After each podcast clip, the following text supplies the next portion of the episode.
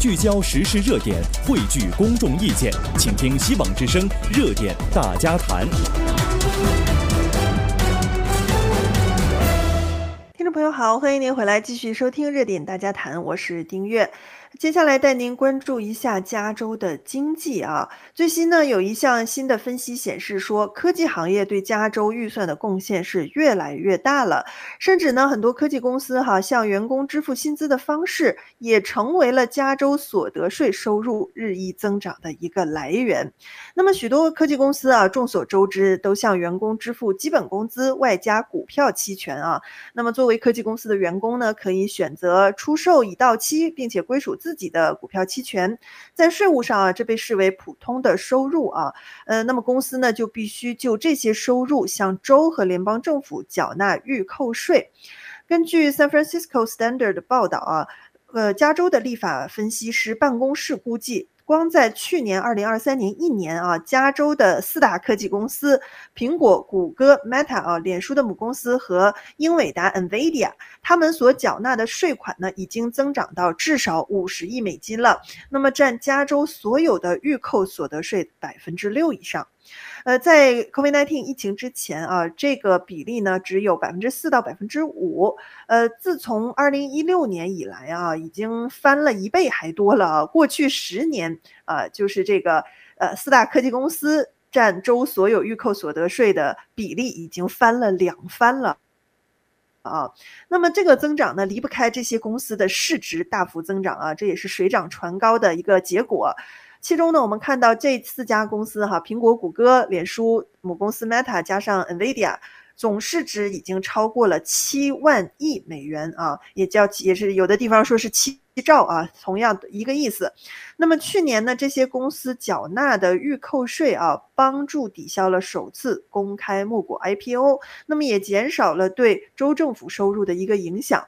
呃，州政府办公室的首席财政政策分析师啊，叫做 Chas Alamo，他有一个分析说哈、他说如果有足够的资源进行更深入的研究，并且计算加州所有大型公司，而不仅仅是四大科技公司的股票预扣税的话，他估计啊，科技公司占所有所得税加州预扣税的百分之十。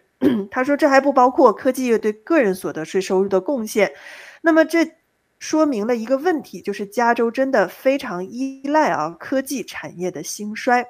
呃，那最近一年我们看到人工智能啊 AI 是继续为科技公司带来这个股市的助力啊助推力，那么加州呢也会继续获得回报啊。那下一波的经济增长点在哪儿呢？就是这个人工智能啊，很多专家和经济学家都对 AI 的发展非常的乐观。那 Silicon Valley Leadership Group 的执行长啊，叫做呃阿阿哈迈德啊，呃 Ahmed Thomas，他表示呢说，这个人工智能会推动加州和整个美国的下一波经济增长。呃，硅谷领导集团是一个科技政策倡导组织哈，有几百家。公司是他们的成员，包括就是一些知名的科技和行业领域的这些企业。呃，那这个硅谷领导集团的 CEO 啊，就是这个托马斯就说，湾区就是人工智能的中心嘛，因为湾区大多数热门的新创公司啊都在这儿。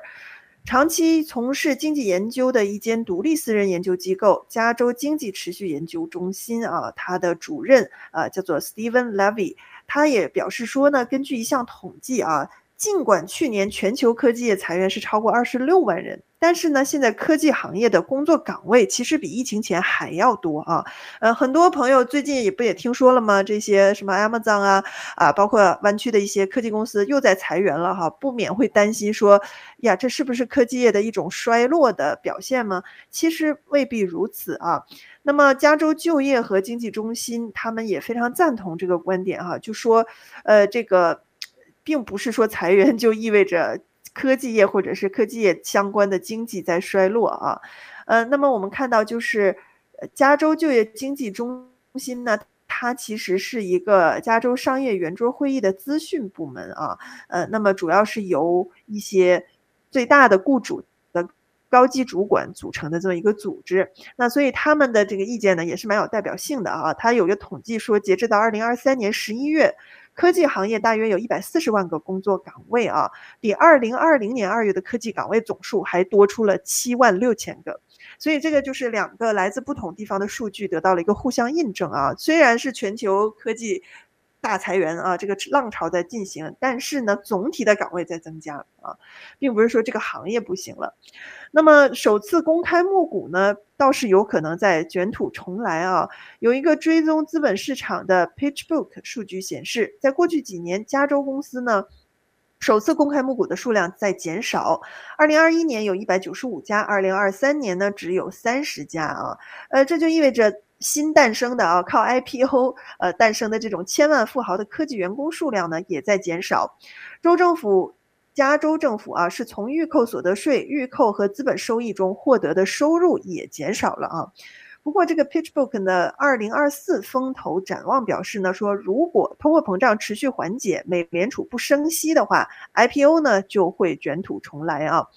然而，这个立法分析办公室的刚才说的这个负责人阿拉莫就警告说：“他说，这个正如公司股价飙升可能导致预扣税收入增加一样，相反的情况也会发生啊。这也是加州就业经济中心的一个警告，说不应该啊，一州产业不应该这个过分依赖某一个行业的呃这个支支撑啊。加州现在就是过分依赖科技行业啊，呃。”所以呢，这个加州的就业经济中心就说，不管怎么样，加州你需要减少监管和减少支出啊，就是少花一点，量入为出啊。呃，那么加州就业经济中心还引述了美国经济分析局的数据显示，科技含量较高的湾区为加州贡献了超过百分之四十的个人所得税收入。纽森在上周的预算当中也指出说，加州收入最高的啊百分之一的人群的收入，大部分是来自股票薪酬和资本收益。他们在二零二一年向加州缴纳的个人所得税占加州个人所得税的一半儿啊，什么概念？百分之一的高收入人群。交的个人所得税占整个加州的一半啊，那么这百分之一的人如果一旦离开，大家想想，那对加州的整体的经济收入是多么大的一个冲击和影响。同时呢，这个也掩盖了整个加州的真实的经济情况啊，这也就是加州就业与经济中心的那个主席啊，他所谈到的。他说，你当用一小撮人和一小部分经济来支撑整个州的时候呢，这种。负担能力的危机就会被掩盖啊，暗藏的一些风险呢也很难被人们意识到，呃，所以这就是今天带大家来关注这个话题哈。加州确实仰赖在呃这个依仗着整个科技业的一个发展，科技业现在蓬勃没有问题哈。那么一旦这些少数人或者少数公司离开加州的话，那对加州的影响和打击呢也是非常之大的哈。好，这个就是是关于加州的这个经济的情况。呃，接下来一点时间呢，跟大家分享一下，就是在一月二十号这个周末哈，星期六的时候有一个免费的讲座哈，可能会帮到大家。呃，是专门谈跨国家庭怎么样做好资产保护、传承和税务规划的主题啊。呃，因为我们华人很多都是从不同地方移民来的嘛。那如果您或者您的家人哈，有部分家庭成员还并不是美国的税务公民身份啊，呃，比如说是还是在中国大陆啊，或者说我们是中国大陆的这个身份，呃，那么在美国啊，这是属于就是跨国的家庭了。那么移民前后，呃，会产生哪些税务和财务方面的问题？这是我们必须要知道的啊。那么，尤其是针对现在已经有家庭成员，就是比如说我一半儿一半儿，我们在美国，然后有一些家庭成员在呃台湾、香港或者是大陆的话，那么互相这种资产呐、财务的这种赠与啊，会产生什么样的税务问题？那么怎么样就是进行资产的这个保护和传承啊，也是非常的重要的。那么这些话题呢，在一月二十号的这个讲座啊，都会有。更加充分的一些说明。呃，讲座的主讲人呢是资深的财务规划顾问、高端财务规划专家林颖华女士啊。呃，她还有是这个二十年丰富经验的。另外一位财务规划专家是 Tony 李，以及呢有二十年丰富经验的法学博士，也是高端的财务规划顾问，叫 Frank 黄啊。这三位主讲人，他们会在一月二十号周六下午两点到四点举办这个专题的讲座啊。呃，话题呢刚才讲了一部分了哈，就是说移民家庭、跨国家庭税务的一个规划，包括。美国税务系统和资产保护的一个策略，以及海外资产申报的要点啊，这个很多朋友可能都有啊。你在台湾、香港、大陆如果有资产的话，这个申报的一些问题怎么注意，以及高端信托规划的重点和优化策略啊，在这个上面呢，这个会有很多的实际的案例会进行分享啊。我其实刚刚采访了 Winnie 啊，就是这个林颖华女士，她举了很多例子。明天我们这个访谈呢就会播出啊。呃，真的，我觉得有些例子听起来蛮痛心的哈，就是嗯。很多跨国的移民家庭没有做好预先的一些保护的措施和机制啊，最终痛失亲人之后呢，呃，不仅要面临着这个精神方面的打击，而且在美国的税法和这个呃遗产继承法方面的规定之下，哈，还需要花大笔的金钱哈，要付出非常高昂的代价的。所以这样的问题，我想每个人大家都不想遇到，也不希望发生哈。所以提前了解怎么样预防呢，是非常重要的。